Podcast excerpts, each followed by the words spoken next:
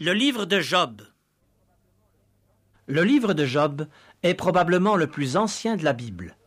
Job, son auteur, vécut au moins dix-huit siècles avant Christ, donc avant Moïse. S'il avait vécu après, il n'aurait pas manqué de faire allusion à la loi et au peuple d'Israël.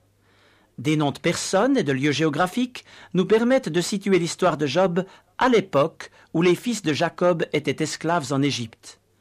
Le pays d'Utz, patrie de Job, se trouvait au nord de l'Arabie et au sud de la Palestine.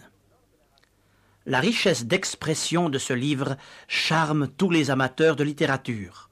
De plus, le niveau élevé des connaissances scientifiques de son auteur confond les savants du XXe siècle.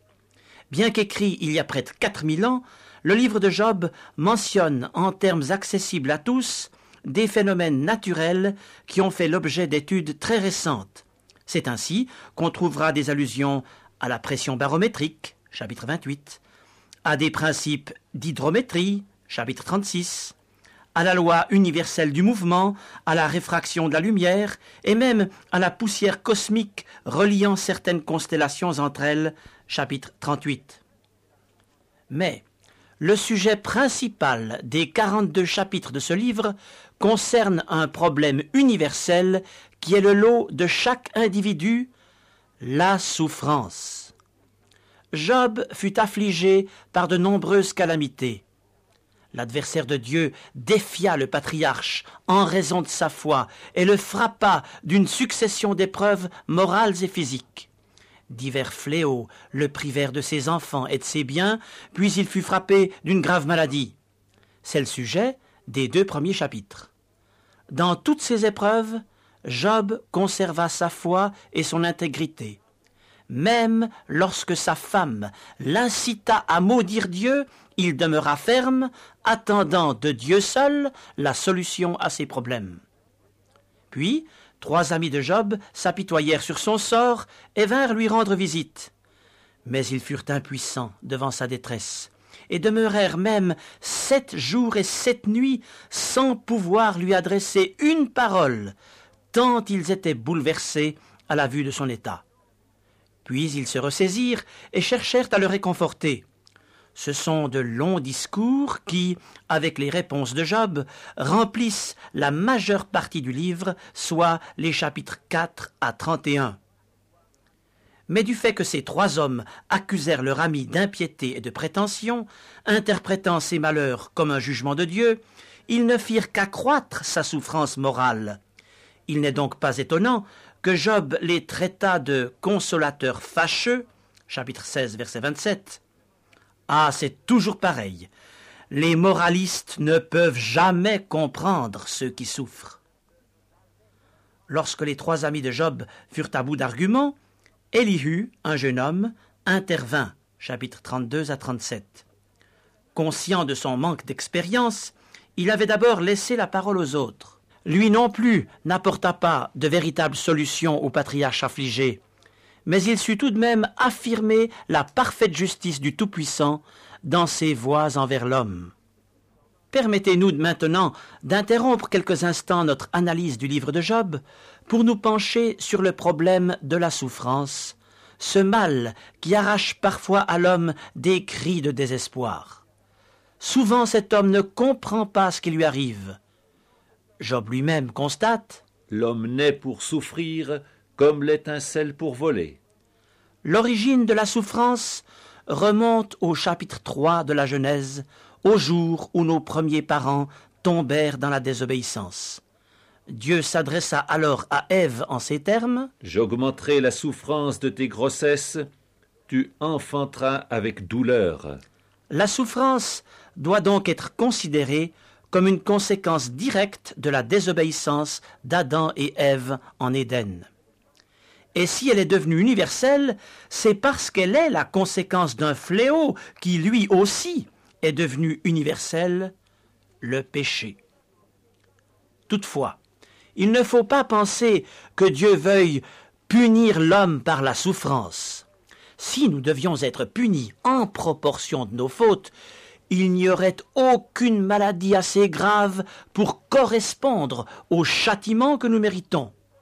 Nous avons affaire à un Dieu d'amour et de grâce qui, s'il permet la souffrance, ne nous traite jamais en proportion de nos fautes. Mais Dieu permet la souffrance pour éveiller la conscience de l'homme, pour parler à son cœur, puis pour l'attirer à lui et lui révéler son salut. En combien d'occasions Dieu s'est-il révélé à ceux qui ne se souciaient pas de lui, simplement parce qu'ils ont été arrêtés, soit par un accident, soit par une maladie, soit par une épreuve morale soudaine? Pour les trois amis de Job, la souffrance ne pouvait être que l'effet d'un châtiment divin qui devait finalement anéantir Job en venant à bout de toutes ses résistances. Cette façon de voir démontre les limitations de l'esprit humain qui ne saisit pas les pensées insondables de Dieu. Quant à Job lui-même, il se soumit à la souffrance dans la résignation. Et c'est aussi là l'attitude de multitudes aujourd'hui. Mais la résignation ne peut être une solution heureuse, car elle laisse le cœur vide et amer. Telle ne doit pas être l'attitude du croyant. Il est appelé à voir dans la souffrance une discipline exercée avec amour par son Père céleste, ou un moyen d'affermir et de fortifier sa foi. Ce thème est du reste abondamment repris dans le Nouveau Testament.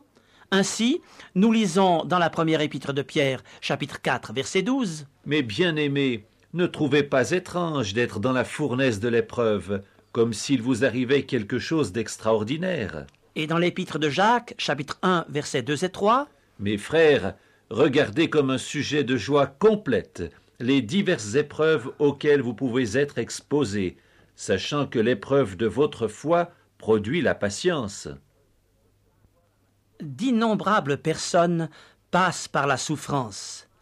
Et c'est peut-être votre expérience en ce moment. Seriez-vous dans l'incompréhension sur la raison de votre épreuve, ou même dans la révolte à cause d'elle? Lisez le livre de Job et découvrez ce que le patriarche a découvert au travers de son épreuve. Dans la nuit de son désespoir, des fenêtres lumineuses se sont ouvertes vers le ciel. Dieu s'est révélé à lui, et il a pénétré les voies de l'Éternel au point d'affirmer par avance sa foi en Jésus-Christ et en la résurrection future, ce qu'il exprima par ces termes. Déjà maintenant, mon témoin est dans le ciel. Chapitre 16, verset 19. Et au chapitre 19, versets 25 à 27, Je sais que mon Rédempteur est vivant et qu'il se lèvera le dernier sur la terre. Quand ma peau sera détruite, il se lèvera. Après que ma peau aura été détruite, moi-même je contemplerai Dieu, je le verrai, et il me sera favorable. Mes yeux le verront, et non ceux d'un autre. Après l'épreuve, Dieu se révélait lui-même à Job les chapitres 38 à 41 montrent par des descriptions inspirantes le Créateur manifesté dans ses œuvres les plus diverses les étoiles, le cosmos, les éléments déchaînés, puis les animaux, la lionne, l'âne sauvage, l'autruche, le cheval, l'aigle, l'hippopotame, le crocodile. La puissance de l'Éternel déployée dans la nature poussa Job à reconnaître sa petitesse puis sa totale dépendance de son Seigneur. Chapitre 42, versets 1 à 6. Alors Dieu lui rendit son ancienne prospérité, si bien que Job hérita d'une bénédiction double. Chapitre 42, versets 10 à 17.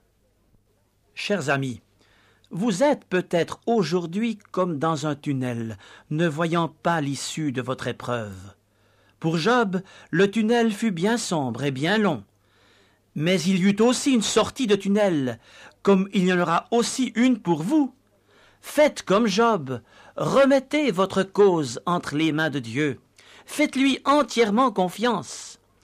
Il est en votre Seigneur une délivrance, un dénouement, une prospérité qui vont au-delà des afflictions du moment présent.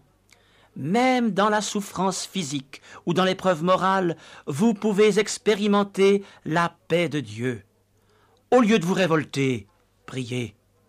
Au lieu de vouloir comprendre la raison de l'épreuve, faites confiance à celui qui, comme un père, prend soin en toutes circonstances de ses enfants. Mais êtes-vous enfant de Dieu? Avez-vous accepté le message de l'Évangile, ce message qui a aussi été adressé à Job près de vingt siècles avant que Jésus-Christ vienne sur terre? Voulons-nous lire ensemble en Job chapitre 33 à partir du verset 19 Par la douleur aussi, l'homme est repris sur sa couche, quand une lutte continue vient agiter ses os. Alors il prend en dégoût le pain, même les aliments les plus exquis. Sa chair se consume et disparaît, ses os qu'on ne voyait pas sont mis à nu, son âme s'approche de la fosse, et sa vie des messagers de la mort. C'est la description du désespoir extrême auquel la souffrance peut plonger l'homme. Cependant, dans cette extrémité, Dieu se plaît à intervenir. Poursuivons notre lecture. Mais s'il se trouve pour lui, pour cet homme, un ange intercesseur, un d'entre les mille, qui annonce à l'homme la voie qu'il doit suivre. Dieu a compassion de lui et dit à l'ange Délivre-le, afin qu'il ne descende pas dans la fosse. J'ai trouvé une rançon. Il est d'innombrables créatures célestes, mais il est un seul médiateur entre Dieu et les hommes. C'est du reste là le sens étymologique des mots ange intercesseur de Job 33, 23. L'apôtre Paul a écrit il y a un seul Dieu et aussi un seul médiateur entre Dieu et les hommes, Jésus-Christ, homme, qui s'est donné lui-même en rançon pour tous. Première épître à Timothée, chapitre 2, versets 5 et 6. Oui, Jésus-Christ s'est fait homme. Après avoir donné sa vie comme la rançon des hommes, il est remonté dans la gloire céleste pour plaider la cause des croyants et intercéder pour eux. C'est en vertu de cette œuvre de Christ que le pécheur coupable peut échapper à la fosse de la perdition, étant racheté par son sang expiatoire versé pour lui à la croix. Aussi est-ce comme si le ciel éclatait d'allégresse lorsque Dieu constate J'ai trouvé une rançon. Il fallait que quelqu'un paye pour racheter l'homme de ses fautes. Aucun homme ne peut se racheter lui-même, mais Christ, sans péché, est venu sur terre pour prendre sur lui notre culpabilité et nous racheter de nos iniquités afin de nous justifier devant Dieu. La rançon a été trouvée. Alléluia. Tout est accompli. Le salut en Christ est parfait, pleinement suffisant pour nous garantir aujourd'hui la paix du cœur et demain la vie éternelle.